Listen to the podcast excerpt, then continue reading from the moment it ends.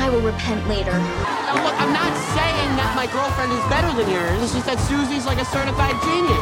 You do realize Ella saved the world twice, right? And yet you still have a C in Spanish. If I play, if I get one of those cool t-shirts.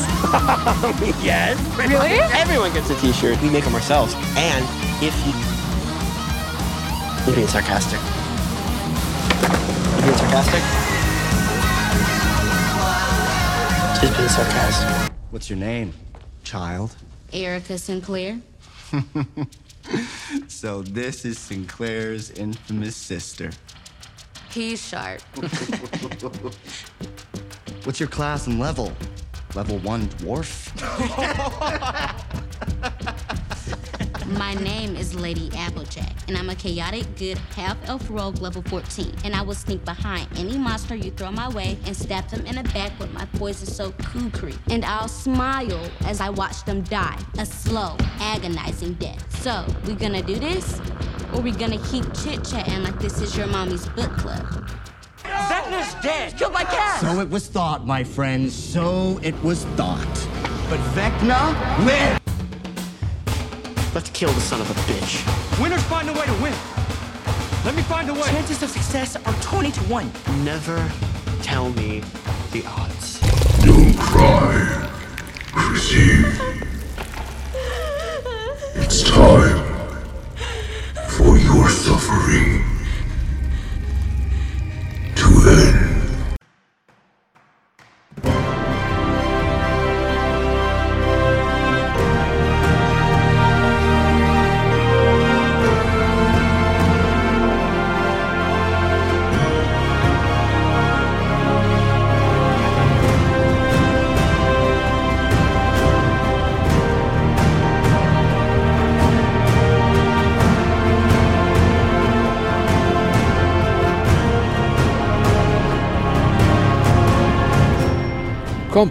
882, Turbaganda. Hallo und herzlichen Glückwunsch zum 882. Kompott, den ich am heutigen, äh, ja, äh, eben gerade noch verregneten Freitag, dem 5. August 2022, Tag 217 in der KW 31 aufgenommen habe.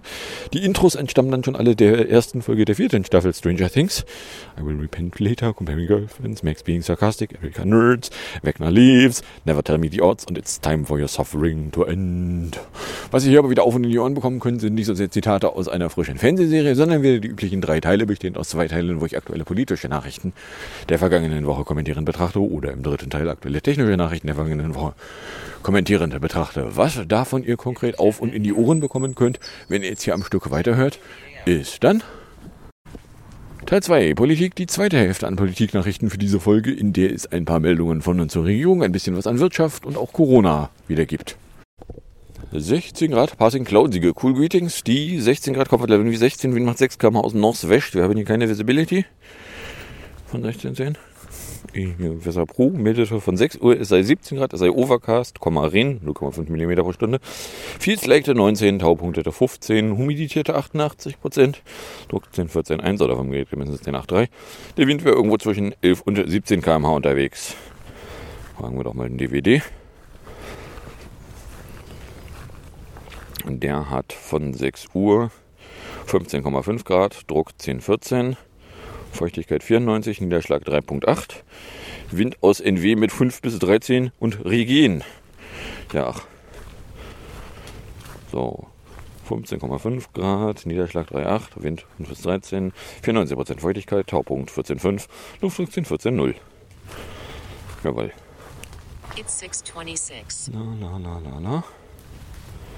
Komm schon. Weather 626. Partly cloudy. 16 degrees Celsius. Feels like 16 degrees Celsius. Visibility 16.09 kilometers. Pressure 1014.22 millibars. Rain 2.54 millimeters with 70% probability. Air quality 2. Good. Sunrise 46 minutes ago. Jawohl. So, kommen wir dann bei der Regierungsecke an. Da geht es mit aus der Nacht zu Freitag Krankassitik los, weil bei den gesetzlichen Krankenkassen stößt der Gesetzentwurf des Bimbes-Kabinetts zur Stabilisierung ihrer Finanzklagelage auf Kritik. Der Chef der Techniker Krankenkasse Bas sagte einer Zeitung, die Pläne belasteten vor allem die Beitragszahlenden. Nein, echt? Sie sollten den Großteil der Milliardenlücke in der gesetzlichen Krankenversicherung schließen, die vor allem durch politische Entscheidungen der vergangenen Jahre entstanden sei. Dann hat auch AOK, Rheinland geteilt durch Hamburg äh, von einer sozialen Skiflagge geredet. Es sei fraglich, ob die Maßnahmen überhaupt für das Jahr 2023 ausreichten. Das Kabinett hatte die Vorschläge von Gesundheitsminister Laut Erbach am Mittwoch auf den Weg gebracht. Kernpunkt ist, dass der Zusatzbeitrag nächstes Jahr um 0,3 Punkte auf 1,6 Prozent des Bruttoeinkommens angehoben werde. Äh, der Zusatzbeitrag, den jede Kasse alleine entscheidet, wo mir sowieso nicht klar ist, was da irgendwie eine Regierung was zu sagen hat. Ich dachte, den Zusatzbeitrag entscheiden die Kassen. Aber gut. So, dann Uniparteis. Trolfe meldete dann am Freitagnachmittag sich. So langsam wird das echt nicht mehr vermittelbar, was die Politik da tut. Jetzt sollen sie Unipa mit einem Bailout aus Steuergeldern retten. Moneyquote. Um Unippa und Co. zu retten, sollen ab Oktober alle Endkunden eine Umlage zahlen. Der Div-Präsident erwartet eine Verdreifachung der Heizkosten. Verdreifachung der Heizkosten, soll das ein Witz sein? Also mal ganz abgesehen davon, wie es überhaupt möglich ist, das als, Gas, als Gashändler pleite zu gehen stelle ich mir nicht so einfach vor, insbesondere wenn du einen Haufen Gaslager hast, die du befüllen kannst, wenn der Einkaufspreis gerade billig ist. Die anderen Energiekonzerne schreiben gerade Milliardengewinne. Wieso müssen wir UNEPA denn bitte retten, wenn die als einzige zu blöde sind, sich über Wasser zu halten? Ja, die Begründung da ist, wegen, weil sonst passiert das, siehe Lehmann-Brüder. Die implodieren und Firmen, die von denen abhängig sind, implodieren dann mit. Das wäre doof. Darf ich noch kurz daran erinnern, dass der Bailout ein Kredit ist, kein Geschenk. Den zahlen die also zurück. Wieso muss dann also jemand eine Umlage zahlen? Da wir auch kurz auf dieses Detail hier hinweisen. Unepa war 2016 vom E.ON-Konzern abgespalten worden, als eine Art Badebank, in der alle Aktivitäten gebündelt waren, die nicht zur grünen Zukunft von E.ON gehörten. Und ausgerechnet die Grünen wollen die jetzt mit Steuergeldern retten? Wer das Teufel die Grünen nicht mag, fällt jetzt auch auf. Äh, mal ganz davon abgesehen, äh, mit, mit Bad Banks, die äh, mit Steuergeld gerettet werden müssen. Äh, da habe ich eine dumpfe Erinnerung daran, dass eine Hypo-Real Estate mal Bad Bank der Hypo-Vereinsbank war und dass äh, der Hypo-Real Estate Implosionsvorgang eigentlich gerade noch rechtzeitig angefangen hat, als dass man die Hypo-Vereinsbank noch in Regress hätte nehmen können. Leider, leider, leider, leider warteten allerdings die entsprechenden politischen Personen gerade ein Wochenende länger als äh, dafür noch sinnvoll gewesen wäre. Und damit war leider die Hypovereinsbank gerade aus der Schuld mit raus. So ein Pech aber auch. Na? Oder anders ausgedrückt, ja, dass Bad Banks implodieren, das überrascht jetzt auch irgendwie keinen mehr. Das ist irgendwie regelmäßig so. Ich meine, dafür sind sie doch schließlich da. So, da hätten wir Atommetall. Weil äh, der Präsident des Sklavenhalterverbandes Gesamte Metall äh, fabuliert davon, äh, weiterhin auf Kernkraft zu setzen. Die grüne Jugend spricht hingegen von einer Hochrisikotechnologie gegen eine Laufzeitverlängerung. Äh, der der äh, Sklavenhalter Gesamtmetallchef ist sowieso irgendwie in dieser Woche, irgendwo am Wochenende muss er sich irgendwo medial geäußert haben, äh, damit aufgefallen, dass er jede Menge Scheiße an die Wand geschmissen hat, von der man genau gar nichts sinnvollerweise umsetzen sollte. So, ja, Rente mit 7000, äh, Atomkraft, Weiterbetrieb, wegen, weil ist ja so billig. Nee, da ist gar nichts billig dran. Das ist nur dann billig, wenn du es so lange mit Steuergeld subventionierst, bis die Kraftwerke dann mal irgendwann einen Regelbetrieb erreicht haben und du die Entsorgung des ganzen Scheißes auch wieder mit Steuergeldern finanzierst. Das sind die teuren Teile. Den Bau von der Scheiße und die Entsorgung von dem Mist. Das ist das Teure. Wenn du das subventionierst, ja, dann ist das total billig. Ja, Gut, wenn du äh, bei allen anderen Energiearten sämtliche Kosten den Staat aufbürdest, dann sind die auch super billig. Ich weiß gar nicht, was sie haben. Na? Der sagt also Zeitung in einer Mediengruppe, erhalte eine verlängerte Laufzeit der drei noch im Betrieb befindlichen Ackerwerfe absolut notwendig. Man müsse auch eine Debatte über den Bau neuer Atomkraftwerke führen. Ja, Bau neuer Atomkraftwerke. Da kann man sich einfach mal in, in Europa umgucken. Es gibt da so Bauten von Atomkraftwerken, zwei von denen ich weiß. Äh, die sind beide sehr viel länger unterwegs als geplant, sehr viel teurer unterwegs als geplant. Wenn denn äh, die Bau und die Bauzeiten und die, die Kosten äh, realistisch auf die Strompreise umgelegt würden, wäre der Strom so scheiße teuer, dass ihn niemand haben wollen würde. Golden Hour Morning End 632. Na, zwar müsste der Fokus auf erneuerbaren Energien liegen. Diese würden aber nicht ausreichen, um Gesamtstrombedarf in Deutschland in Zukunft abzudecken. Ja, das könnte vielleicht auch was damit zu tun haben, dass eine sogenannte Klimakanzlerin, ich erinnere mich an den Namen irgendwie nicht mehr, und ihre Kabinette regelmäßig nichts Wichtigeres zu tun hatten, als erneuerbare Energien zu behindern, wo es nur ging. Na, und dann hat irgendwie ein CSU-Generalsekret im Interview der Woche des Deutschlandfunks eine Verlängerung der AKW-Laufzeiten als Frage der sozialen Gerechtigkeit herbeifabuliert. Äh, Entschuldigung, die auf gar keinen Fall darf es auch nur ein einziges Windrad in Bayern geben, Partei. Äh, sollte vielleicht einfach ihre Drecksfresse halten, weil die auf gar keinen Fall darf es auch nur ein einziges Windrad in Bayern geben, Partei. Äh, hat sich zu erneuerbaren Energien bereits positioniert und ihre Fresse zu halten. No?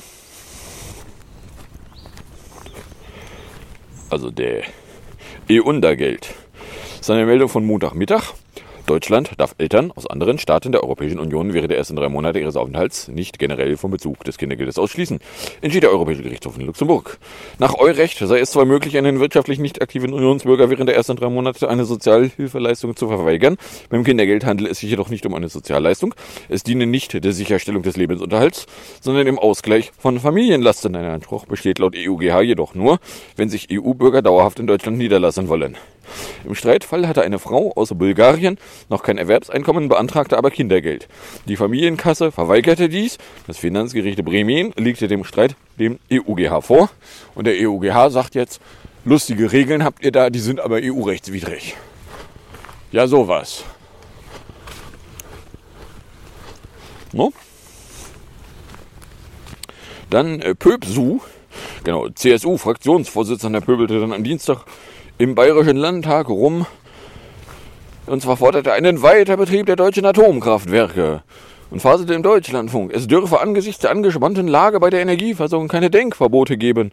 Auch die Nutzung von Frackinggas müsse ergebnisoffen geprüft werden. Wenn es keine Denkverbote geben darf, sehr ehrloser CSU-Politiker, werden sofort sämtliche Flächen in Bayern, auf denen noch keine Gebäude stehen, für Windräder freigegeben. Na, es darf doch keine Denkverbote geben. Was? Das geht nicht? Ja, wissen Sie, was Sie dann machen können? Sie können dann Ihre dreckige Fresse halten. Na, also, weil AKWs sind eine fertige Debatte bzw. eine Ablenkung von der eigentlichen Debatte. Ich weiß nicht, was die eigentliche Debatte ist, von der Sie ablenken wollen, aber AKWs sind keine offene Frage mehr. Nein, die machen keinen Sinn. Weil wenn du die jetzt noch laufenden AKWs länger betreiben willst, hast du zwei riesengroße Probleme. Problem 1. Sie müssten länger gewartet werden. Was sie ja jetzt nicht wurden, weil wenn sie eh Ende dieses Jahres abgeschaltet werden, dann machst du nicht noch eine, eine sechsmonatige Intensivwartung. Weil lohnt ja nicht mehr. Die Sicherheitsüberprüfungen, was wohl mehr so ein, so ein äh, Ordner durch die Gegend werfen, Ding ist, als dass man sich die Dinger wirklich anguckt. Aber auch das wurde ja nicht gemacht. Äh, die Brennstäbe sind relativ weit ausgelutscht. Es mag sein, dass es noch irgendwo in abgeschalteten Kraftwerken Brennstäbe gäbe, die nicht völlig ausgelutscht wären, die da allerdings rauspopeln, irgendwo anders hin transportieren, ist, nachdem sie schon benutzt wurden, nicht so trivial, weil das Zeug, das strahlt halt ganz heftig. So.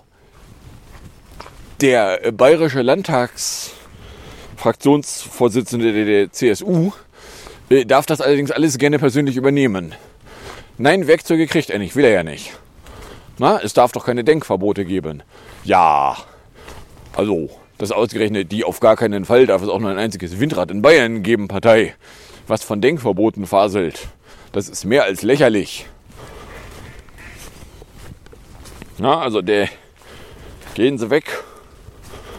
Wenn der Söder dann was von einem Bayern-Bashing faselt, die Partei, die ständig jetzt immer nur noch dagegen ist, die schon immer nur dagegen war, die noch nie für irgendetwas war, ja, die sollte vielleicht auch besser kleinere Brötchen backen, ne? Die Nichts ist ein HIB von Dienstag. Die Überlegungen zur Organisation und zu den Aufgaben eines Dateninstituts befindet sich noch in einem frühen Planungsstadium. Geht aus der Antwort der Bundesregierung auf eine kleine Anfrage der Nazi-Fraktion hervor. Hintergrund seien Pläne des Bundeskanzleramtes und des Bund der Bundesministerien für Digitalis und Verkehr, für Wirtschaft und Klimaschmutz sowie des Drinneren und für Dahormität wonach diese Resorts zur Gestaltung der zukünftigen Digitalpolitik sich abstimmen sollten. Dazu habe das Bundeskanzleramt ein Papier zur Digitalpolitik in Umlauf gebracht. Bla, bla, bla, bla, bla, bla, bla.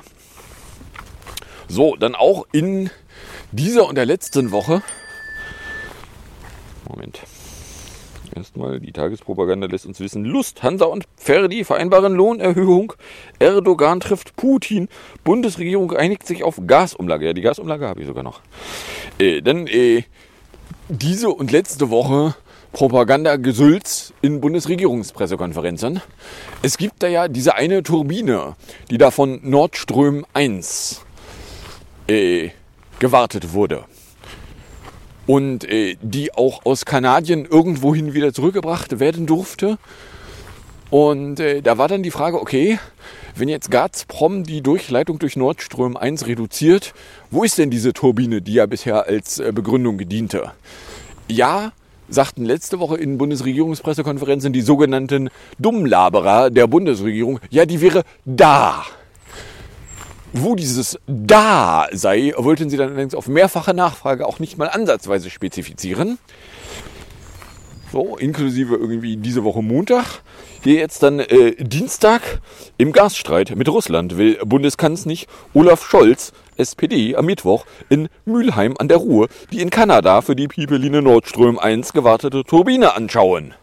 Hm, wo könnte die Turbine sich wohl aufhalten, wenn der Herr Candice Bunzler sie in Mülheim an der Ruhr aufsuchen wird? Wäre es möglich, dass die Turbine sich vielleicht irgendwo im Umkreis Mülheim an der Ruhr aufhalten könnte? Nein, das können wir Ihnen nicht sagen, wegen weil Sicherheit. Ja, verarschen kann ich mich alleine ohne Ihre Hilfe irgendwie besser. Ich weiß auch nicht. Na, oder anders ausgedrückt, so ja, lustige Propaganda, die da mit der Turbine stattfindet. Ich habe keine Ahnung, ob Gazprom recht hat, dass die Durchleitung durch Nordström 1 erst dann erhöht werden kann, wenn sämtliche Turbinen wieder da sind. Weiß ich nicht. Keine Ahnung. Diese Turbine jetzt ist aber definitiv nirgendwo, wo sie an Nordström 1 partizipieren könnte. So, was äh, in der Zwischenzeit bei mir vorbeiflog, ist so, ja, das ist ja eine Unterwasser-Pipeline, deswegen wird da mit höherem Druck gearbeitet. Und zwar finden da zur Drucksteigerung äh, irgendwie sowas wie sechs Turbinen gleichzeitig mit einer im Hot Standby statt. Und äh, da wäre, hätte es wohl auch irgendwelche Ausfälle bei irgendwelchen Teilen gegeben, die jetzt relativ zeitnah repariert werden müssten. Oder anders ausgedrückt, es wäre eben nicht nur Bullshit, dass solange wie nicht alle Turbinen in frischem Wartungszustand sind, man da eben nicht mit einer Volllast durchrauschen kann. Auf der anderen Seite ist ja immer noch der große Witz, was denn jetzt nun eigentlich in den Verträgen drin steht, darf natürlich öffentlich nicht bekannt sein. Oder anders ausgedrückt, so Aussagen wie, ja, Gazprom hielte sich nicht an Verträge, sind eine gar interessante Aussage, die leider die Öffentlichkeit nicht überprüfen kann, weil die Verträge sind ja stets und ständig strengst geheimst. So. Na? So, und jetzt will also der, der, oder wollte dann am Mittwoch der Scholz die Turbine persönlich aufsuchen. Diejenige Turbine, von der Bundesregierungslautsprecher vorher verheimlichen wollten, wo die sich denn aufhielte. Nun, äh, ja, also wenn er sich äh, zu ihr in Mülheim an der Ruhr äh, begeben würde, wäre die Möglichkeit vielleicht vorhanden, dass Mülheim an der Ruhr als äh, Ortsangabe nicht völlig falsch sein könnte. Na? So, dann gab es einen Kindergeldteil. Ja, am Mittwoch. Äh, etliche Familien aus Nicht-Euländern haben in Deutschland jahrelang zu Unrecht kein Kindergeld bekommen. Das Bundesverfassungsgericht erklärt im Nachhinein eine Vorschrift für verfassungswidrig und nichtig, die von 2006 bis 2020 in Kraft war. Das wurde am Mittwoch in Karlsruhe mitgeteilt. Danach stand Menschen, die aus völkerrechtlichen, humanitären oder politischen Gründen nach Deutschland gekommen sind, das Kindergeld erst nach mindestens dreijährigem Aufenthalt zu. Außerdem hing der Anspruch von einer Integration in den Arbeitsmarkt ab. Und dieser zweite Punkt war nach der Entscheidung der Richterinnen und Richter nicht gerechtfertigt. Sie hatten 2012 schon eine wortgleiche Regelung zum Erziehungs- und späteren Elterngeld gekippt. Zum 1. März 2020 änderte der Gesetzgeber dann die Vorschrift beim Kindergeld. So, äh, von 2006 bis 2020 war diese Regelung in Kraft. Äh, kann mir jemand mal eben kurz auf die Füße helfen? Äh, von 2006 bis 2020. Gab es da vielleicht irgendwie eine Candice Bunzlerin, die in der Zeit die Regierungschefin gab? Nein, natürlich nicht. Wie komme ich denn auf diese abwegige Idee? Und das fand ja alles gegen ihren Willen statt. Und sie hatte ja auch nie eine Richtlinienkompetenz und konnte leider nichts tun. Na? Oder anders ausgedrückt, so ja, wo sind denn jetzt mal Konsequenzen, wenn hier der Gesetzgeber die Verfassung bricht? Es wäre vielleicht wirklich mal eine gute Idee, mal Konsequenzen einzuführen.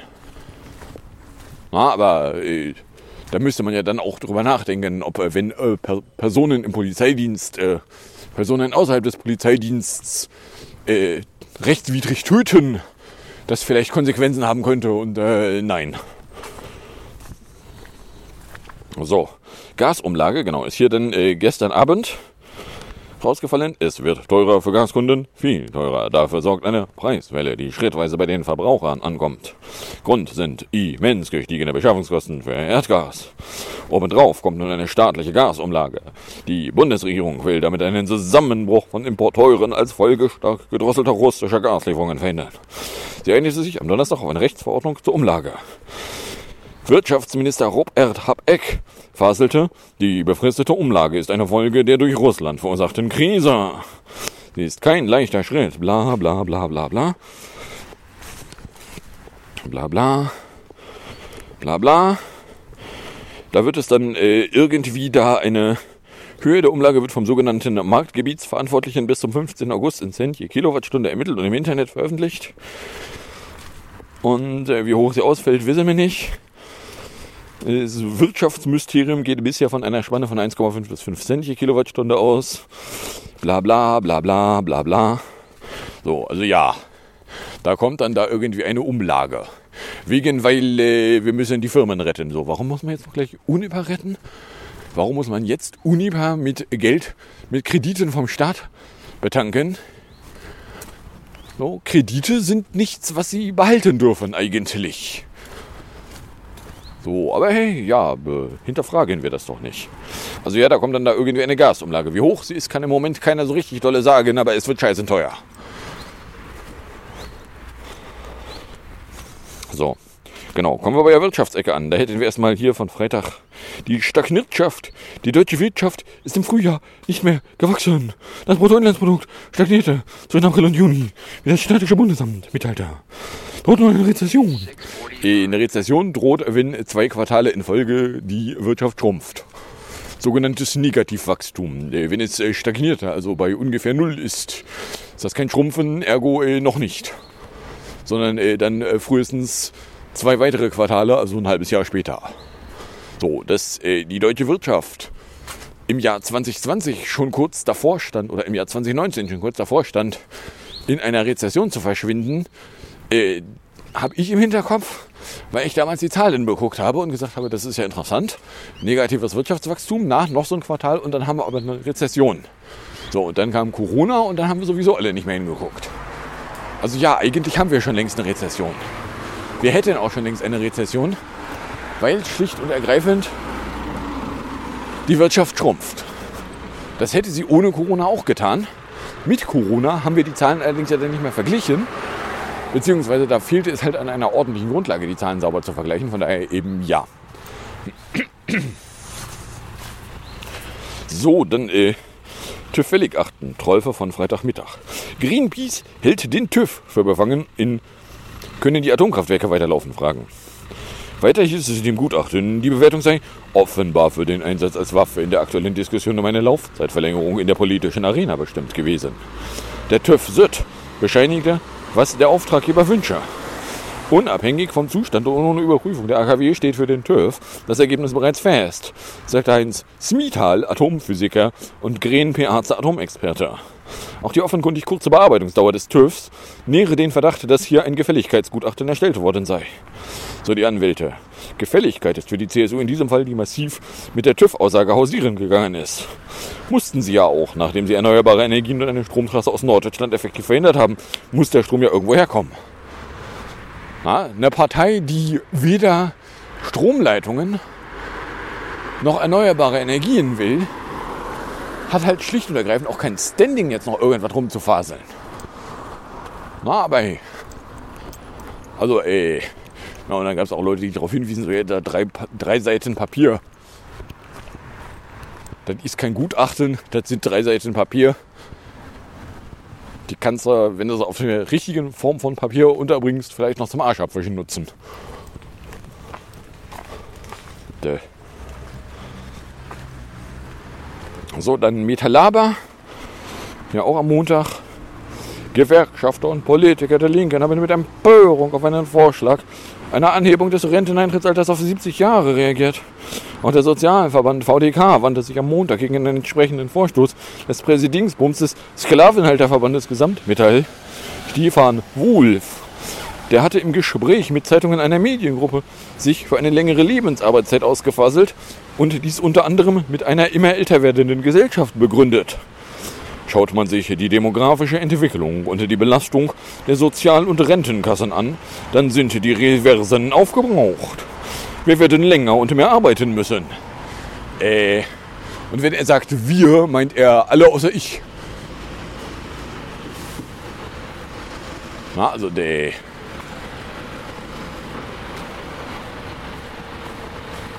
Ja, wie dieser bescheuerte LKW hier mitten auf dem Weg rumparken.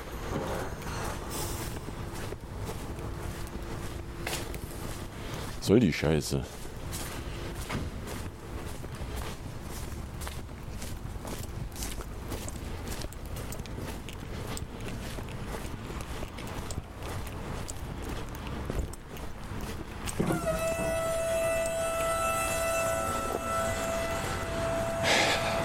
So, nebenbei Baustand. Äh, hier hinten steht ein, könnte, könnten Leute ein Büro drin verstecken.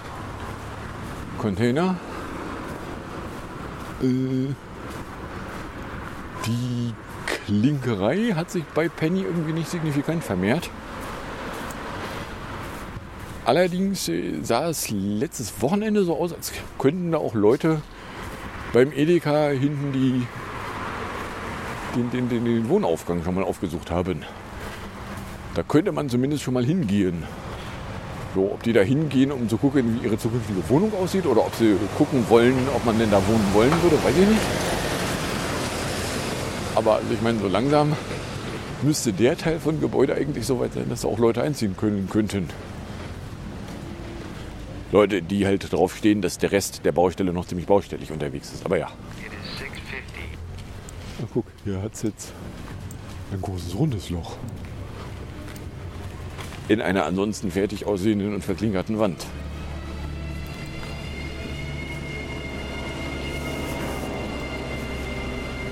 Ja.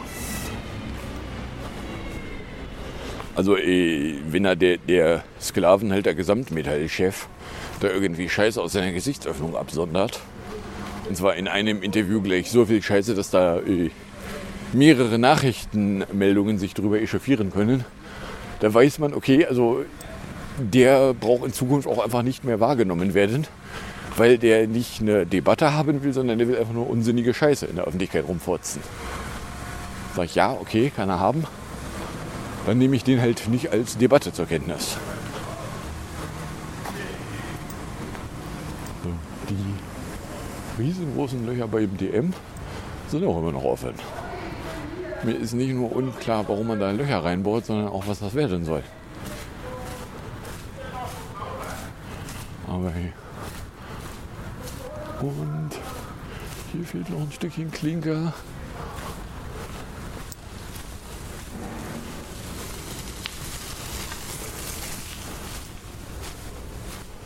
Ja. Also ja, die Baustelle ist immer noch nicht fertig.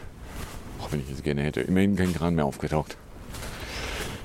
So, also ja, äh, faselt er da was von äh, Renteneintrittsalter bei 7000. Na, also ich meine, eine ehrliche Antwort wäre, Rente gibt's halt nicht mehr. Auf der anderen Seite könnte man halt auch locker flockig verargumentieren, so ja, wie wäre es denn damit, wenn wir jetzt irgendwie äh, ein Problem jetzt verhindern wollen würden, dann müssten halt die besonders äh, sklavenhaltigen Arbeit, äh, Jahrgänge, Geburtsjahrgänge, äh, eben nicht in Rente gehen. Das wiederum wäre für die auch scheiße. Na, und dann ist das so, nein, es gibt keine gerechte Lösung hier. Gibt es halt auch einfach nicht. So, dann Multik. Ähm, gab auch parteiübergreifende Absch Ablehnung. Der Sörpe, der Arbeitsmarktexperte Gerdes, sagte dem Redaktionszwerg, eine weitere Anhebung des gesetzlichen Renteneintrittsalters bedeutet für viele, die nicht länger arbeiten könnten, eine Rentenkürzung. Fraktionsvize der Grünen sprach von einem zutiefst ungerechten Vorschlag. Wenn sogar ein FDP-Politiker für ein flexibles Eintrittsalter faselt, jeder, der älter sei als 60 Jahre, solle selbst entscheiden, wann er aus dem Erwerbsleben ausscheide und sogar die Unionsfraktion derzeit keinen Handlungsbedarf für eine Anhebung der Rentenaltersgrenze sieht, da weiß man, okay, also das, was der Sklavenhalterchef da in der Öffentlichkeit rumgefurzt hat, ist nicht irgendeine Aussage, die auch nur ansatzweise politischen Konsens darstellen würde. So. Na, also ich meine, ich gehe für mich nicht davon aus, dass ich jemals eine Rente kriegen werde. Weil wird nicht stattfinden. Aber hey. So, dann äh, meldete hier Mittwoch der Wohnungskonzern von Norvia. Er plane nämlich nach eigener Aussage in den kommenden Jahren Immobilien im Wert von rund 13 Milliarden Euro zu verscherbeln. Da hätte der Konzern mit. Damit sollten Schulden reduziert werden, hieß es. Zugleich wurde bekannt gegeben, dass eine Übernahme des angeschlagenen Adlerkonzerns nicht weiter verfolgt werde. Vonovia erzielte im ersten Halbjahr einen Gewinn von gut einer Milliarde Euro. Im Jahresvergleich ist dies eine Steigerung von 36 Prozent. Als Grund wurde unter anderem die Übernahme des Unternehmens Duce Wohnen angeführt. So, die haben eine Milliarde Gewinn eingefahren, weil sie sich einen anderen Konzern einverleibt haben. Und haben dann aber immer noch nicht genug und wollen dann noch irgendwelche Immobilien verscherbeln. Wenn sie denn jemanden finden, der doof genug ist, die Immobilien zu kaufen. No? Und haben ja mit Mietsteigerungen gedroht, weil es gäbe ja Inflation. Und heizen werden sie nicht, weil es ja alles so teuer. Oder anders ausgedrückt, sie reduzieren die Leistungen und erhöhen aber immer weiter die Preise. Hm, ja, das kannst du als Unternehmen dir aber auch nur begrenzt lange leisten. So, ein bisschen was an Corona. Ungramm die Bundesregierung beabsichtigt derzeit nicht, ein Corona-Sonderprogramm für die Veranstaltungswirtschaft vorzulegen. Die weitere Entwicklung der pandemischen Lage und deren wirtschaftliche Auswirkungen würden jedoch sehr aufmerksam, sehr aufmerksam beobachtet, schreibt die Bundesregierung in ihrer Antwort auf eine kleine Anfrage der Fraktion Die Linke. Die Abgeordneten hatten sich unter anderem erkundigt, welche weiteren wirtschaftlichen Maßnahmen die Bundesregierung für die Unternehmen aus der Veranstaltungsbranche in den Bereichen Messen, Kongresse, Business-Events, aber auch Konzerte, Festivals, Volksfeste, bla bla planen würde, sagt die Bundesregierung keine. Na, also weil Events sind halt immer noch in der Gefahr, was wenn Events verboten werden würden. Weil guck mal auf die Zahlen. Was für Zahlen? Es wird nicht mal ordentlich getestet. Die Zahlen könnt ihr euch da einstecken, wo die Sonne nicht hinscheint. Na? Dann äh, am Mittwoch verkündete die Bundesregierung aufgrund der weiter bestehenden Corona-Pandemie einen Vorschlag für ein neues Infektionsschutzgesetz ausgearbeitet zu haben, sieht weiterhin eine Maskenpflicht im Fernverkehr, in der Luftfahrt und in Krankenhäusern vor. Außerdem muss in medizinischen Einrichtungen zusätzlich ein negativer Testnachweis erbracht werden, es sei denn, die letzte Impfung oder Genesung liegt höchstens drei Monate zurück. Alle weiteren Maßnahmen werden in die Verantwortung der Bundesländer gelegt. Da haben dann Leute sich das angeguckt, sagen, ja, aber das wird dann wieder zu einem Flickenteppich führen. Gucke ich mir das an und sage so, ja, ich habe keine Meinung dazu im Moment, aber ähm, meins davon abgesehen, ist ein Flickenteppich jetzt per se was Schlimmes. Wenn denn die Corona-Entwicklung regional unterschiedlich wäre, wäre ein Flickenteppich die richtige Antwort. Ist es das? Weiß ich nicht. Keine Ahnung. Wir haben ja keine Zahlen mehr. Dann ist Spray. Im Kampf gegen die Corona-Pandemie fördert die Bundesregierung erstmals die Entwicklung eines nasalen Impfstoffs. Projekte der Universitätsklinik München namens Zelltrans werden mit knapp 1,7 Millionen Euro unterstützt, weil äh, wenn du sicher gehen willst, dass du eine Immunität auf der Schleimhaut hast, äh, ist eben das, was im Moment an Impfungen in die Muskeln gegeben wird, da nicht so geil. Wenn man da einen Impfstoff direkt in die Lunge applizieren könnte, wäre das geiler. So. Und dann hätten wir noch Telef AU. Gestern Mittag meldete es, dass wegen steigender Corona-Infektionszahlen die telefonische Krankschreibung ab sofort wieder aktiviert worden wäre. Die zwischenzeitlich ausgesetzte Regelung gilt zunächst bis Ende November. Ja, warum es überhaupt ausgesetzt wurde, ist eine spannende Frage, weil also mit Atemwegserkrankungen möchte man eigentlich nicht in einer Arztpraxis sitzen, wo vielleicht noch andere Leute mit Atemwegserkrankungen sitzen, beziehungsweise wo man Leute gefährden könnte. Aber hey, so, und dann sind wir bei der Musik- und Hinterecke angekommen. Da hätten wir bei der Musikecke PS22 von 2020 Refugee in 4 Minuten 8, gefolgt vom schönen Morgen vom 25.07., wo sich Küppersbusch zum VW-Wechsel in 4.39 ins Benehmen setzt. Dann sage ich danke fürs Anhören, fürs Runterladen, nächstes Jahr fürs Streamen, für den Fall, dass ihr überkommt oder eine Form von Reaktion in meine Richtung loswerden wollen würdet, dürftet ihr das tun, indem ihr einen Tweet at Kompott oder eine Mail an kompott.gmail.com verschicktet. Dann wünsche ich euch viel Spaß mit der Musik und dem Outro und bis zum nächsten Mal, wenn da nichts dazwischen kommt.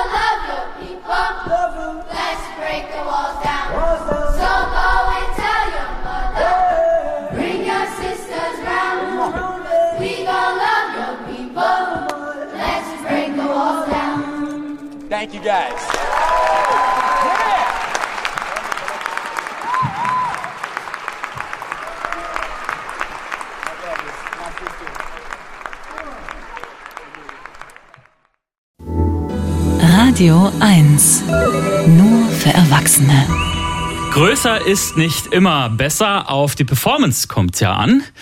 Ich rede natürlich, Sie merken das, über Autos. Und der größte Hersteller von Autos ist Volkswagen, aber Volkswagen hat ein Performance-Problem. Ja, seit Monaten wuchs im Konzern die Unzufriedenheit. Der Einstieg in die Elektromobilität wurde verpasst. Konzernchef Herbert Dies bekam die Softwareprobleme bei dem Autobauer nicht in den Griff, obwohl er sie zur Chefsache gemacht hat. Außerdem schwächelte das wichtige China-Geschäft und einen guten Draht zur Belegschaft hatte der streitlustige Dies auch nicht. Jetzt wurde bekannt, Herbert Dies, nicht Dies, äh, Jahresgehalt 10 Millionen Euro muss gehen. Ab September soll noch Porsche-Chef Oliver Blume den Gesamtkonzern leiten, aber auch Blume geriet am Wochenende in die Schlagzeilen, weil er mit einem direkten Draht zu Wirtschaftsminister Lindner geprahlt haben soll, Finanzminister Lindner. Eins ist klar.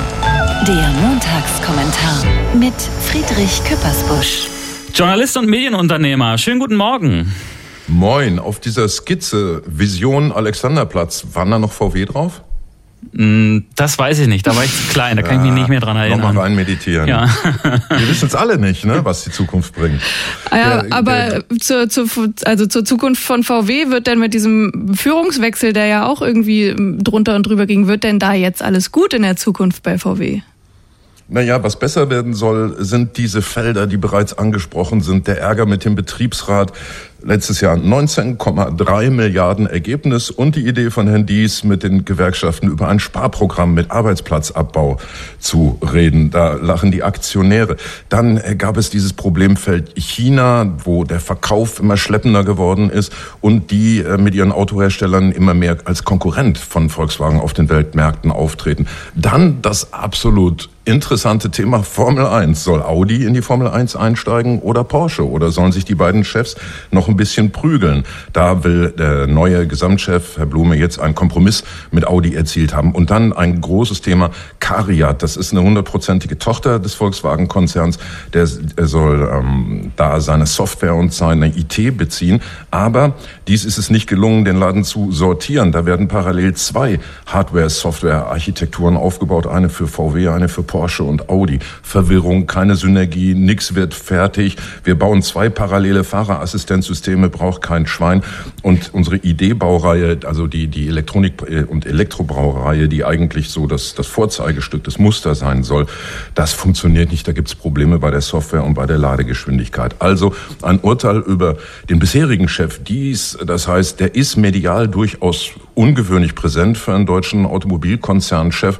Er saß in vielen Talkshows und sagte, äh, VW muss, äh, muss der Vorreiter sein und alles, was so mit ähm, Abwägen, Brennstoffzelle und dieses äh, Fuel, was offenbar die Leidenschaft von Herrn Lindner erweckt hat, das sind alles technologische Sackgassen. Wir brauchen E-Mobilität und hat sich da so ein bisschen als Musterkonzernchef ausgestellt. Nach außen, nach innen die ganzen Problemfelder, die ich benannt habe. Das sagt äh, Friedrich Küppersbusch, äh, Ja, und Journalist. wie es jetzt weitergeht, äh, fragt ihr mich gerade völlig zu Recht. ich, ich, ich hätte, äh, ich habe gerade überlegt, kommt da noch was, aber äh, wie geht's weiter? Ja, genau. Wichtige Frage. Also Blume hat sich den Anstieg verpatzt oder ist ihm verpatzt worden durch diese Indiskretion, dass er in der Betriebsversammlung gesagt hat, ich habe den Lindner in der Tasche. Äh, der ruft jede Stunde bei mir an aus den Ampelverhandlungen und so ist es mir gelungen, den Verbrenner durchzubringen. Und das wäre natürlich für diesen zweitgrößten Autokonzern der Welt eine absolut verheerende Nachricht, wenn Sie, wenn Sie jetzt einen, der sich für E-Mobilität stark gemacht hat, rausschmeißen und jemanden, der sagt, ich habe ähm, die alten Stinkerautos noch mal gerettet, wenn Sie den reinschieben auf die wichtigste Position. Also für Volkswagen und vor allem für Blume wird es wichtig sein, dass er sagt, ach, tut mir leid, das hat er am Sonntag in der Bild am Sonntag schon gesagt, da hätte er wohl ein bisschen die falschen Worte gewählt und einen falschen Eindruck erweckt.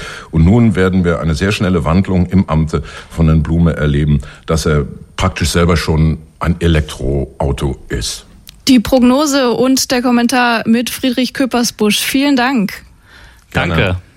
Eins ist klar, der Kommentar. Nachzuhören auf radio1.de.